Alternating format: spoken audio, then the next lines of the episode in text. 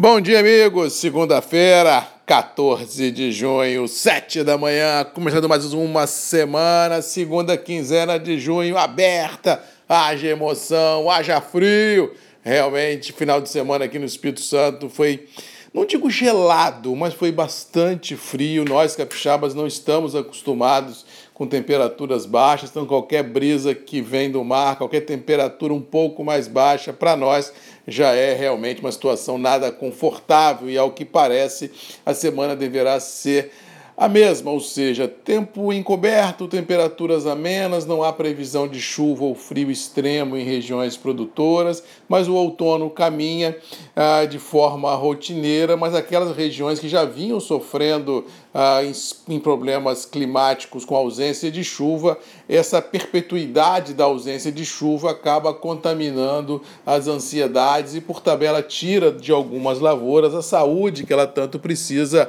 para vislumbrar melhores ciclos produtivos ah, no horizonte. Mas, no curto prazo, o que temos é um trabalho de colheita avançando, esse tempo é, como diz o outro, sem chuva, clima ameno e temperaturas aí não muito extremas, faz com que os trabalhos ganhem corpo e, por tabela, validem uma possibilidade de uma safra em qualidade de bebida muito boa, já que chuva na região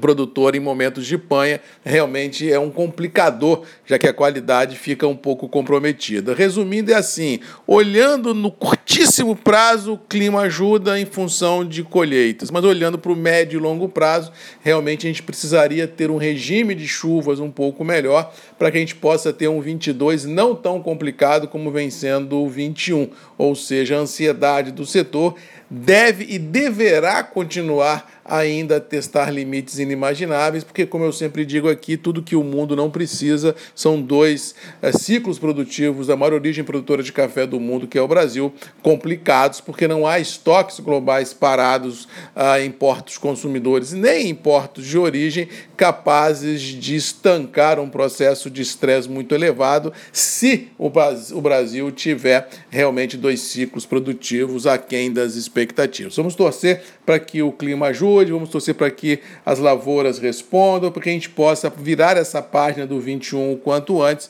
para vislumbrar próximos ciclos produtivos não tão estressantes. Com relação às bolsas internacionais, ao que parece a tônica deverá prevalecer, a consolidação do atual espaço de trabalho também. Não vislumbro nenhuma grande volatilidade, principalmente no campo negativo. Eu acho que o mais do mesmo prevalece ah, e todo mundo de olho no dólar, na possibilidade de aumento de juros, tanto aqui quanto lá fora nos Estados Unidos, para indicar qual vai ser a pegada. Mas, ao que parece, pelo que terminou a sexta-feira passada, a gente tem emoções no radar aí no câmbio. Você vê que na, na própria sexta-feira já fechamos lá acima de 5,10 e a prevalecer as últimas notícias vinculadas aí nos terminais, tanto na geopolítica quanto a nível doméstico, a gente pode pensar que o mercado que vinha para 5 pode consolidar os 5 e 10, vislumbrando os próximos passos desse mercado financeiro e econômico que porventura venha a a tocar aí durante a semana. Ou seja, a semana começa com dólar ansioso, possivelmente acima de 5,10.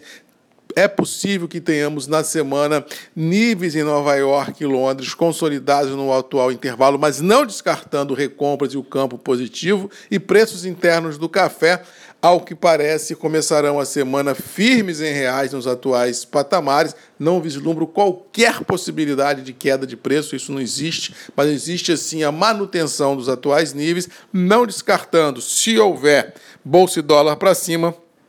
um reajuste outra vez nas bases praticadas, porque a liquidez envolvida nas praças de comercialização desde a semana passada, cada dia que passa é menor, nem com a entrada da safra se viu nenhuma avalanche de café em nenhuma praça de comercialização, validando a expectativa de uma safra quem do que se esperava, poucos estoques na mão ah, de produtores e cooperativas e uma relutância muito grande do setor produtivo de vender café nesse curtíssimo espaço de tempo, já que há no cenário a possibilidade de tempos melhores, pelo menos com relação a preço no horizonte. Ou seja, essa conjugação deve dar para essa semana fraca liquidez nas, nos mercados, dólar possivelmente acima de 5,10 e Nova York e Londres, no pior dos mundos, consolidando o atual intervalo e no melhor dos mundos, podendo ter recompras nos patamares. Cuidado e atenção, porque nesse negócio chamado em café, nesse negócio em 21, o que não vai faltar é um negócio chamado emoção. No mais, boa segunda-feira! Boa semana, que Deus nos abençoe e até amanhã, às sete, comigo aqui, Grupos e Redes MM, ponto de encontro de todos nós, com Marcos Magalhães, como de costume, a voz do café. Um abraço e até lá. Tchau!